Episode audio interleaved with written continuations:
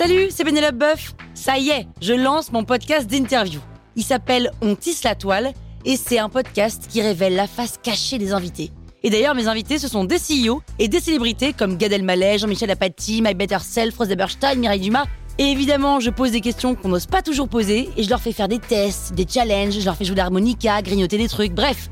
Rendez-vous sur On tisse la toile pour découvrir une interview tous les lundis. Ciao Sur écoute. Police verso Ça veut dire abat les pouces Vous écoutez Krusty Art, le podcast qui parle d'art sans en faire des tartes.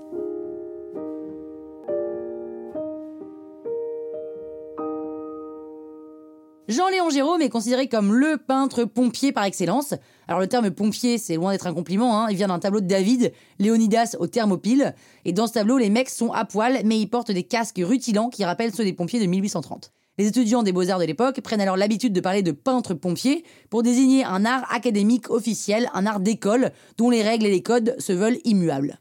Police Verso, peint en 1872, met en scène des gladiateurs romains et le vainqueur, le pied sur la gorge de son rival, couteau à la main, attend que l'empereur lui indique s'il doit achever ou non son adversaire. Dans les gradins, tout le monde a le pouce tourné vers le bas, et si vous regardez les nanas en blanc au premier rang, ce sont des vestales. Alors elles, elles sont à fond pour que le vainqueur égorge le perdant. Hein. C'est forcément plus rigolo quand il y a du sang.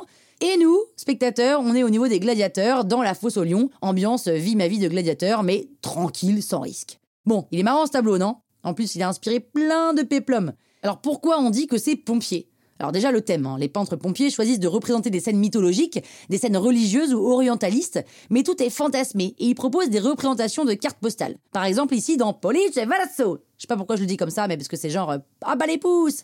Jérôme fantasme les jeux du cirque à Rome et surtout il fantasme la cruauté malsaine des Romains. Et puis tous ces thèmes sont complètement déconnectés du réel. Les peintres pompiers tournent le dos à la modernité. Alors que la machine, le peuple, le quotidien font leur entrée dans la peinture et dans l'art, Jérôme, lui, se tourne vers le passé.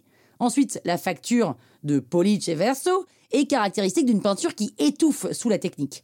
Le souci du détail est certes bluffant, mais la couleur reste sagement à sa place sous la domination du dessin. On est du côté de l'image léchée, trop lisse, pour que la peinture existe en tant que telle. Et puis le peintre lui-même, hein, Jean-Léon Jérôme, est sacrément pompier. Adulé de son vivant, c'est l'homme des jurys et des concours, c'est l'homme de l'école des beaux-arts de Paris qui squatte le poste pendant 40 ans. C'est l'homme qui pense que l'art est quelque chose d'immuable dont il est seul à posséder les codes. Donc non seulement il déteste les impressionnistes et tous les mouvements d'avant-garde, mais en plus il se charge aussi de leur mettre des bâtons dans les roues en leur fermant les portes des salons, des prix et des concours. Donc il faut attendre les années 1910, quand l'art connaît de vraies mutations, pour que le peintre tombe enfin dans la fosse au lion de l'oubli.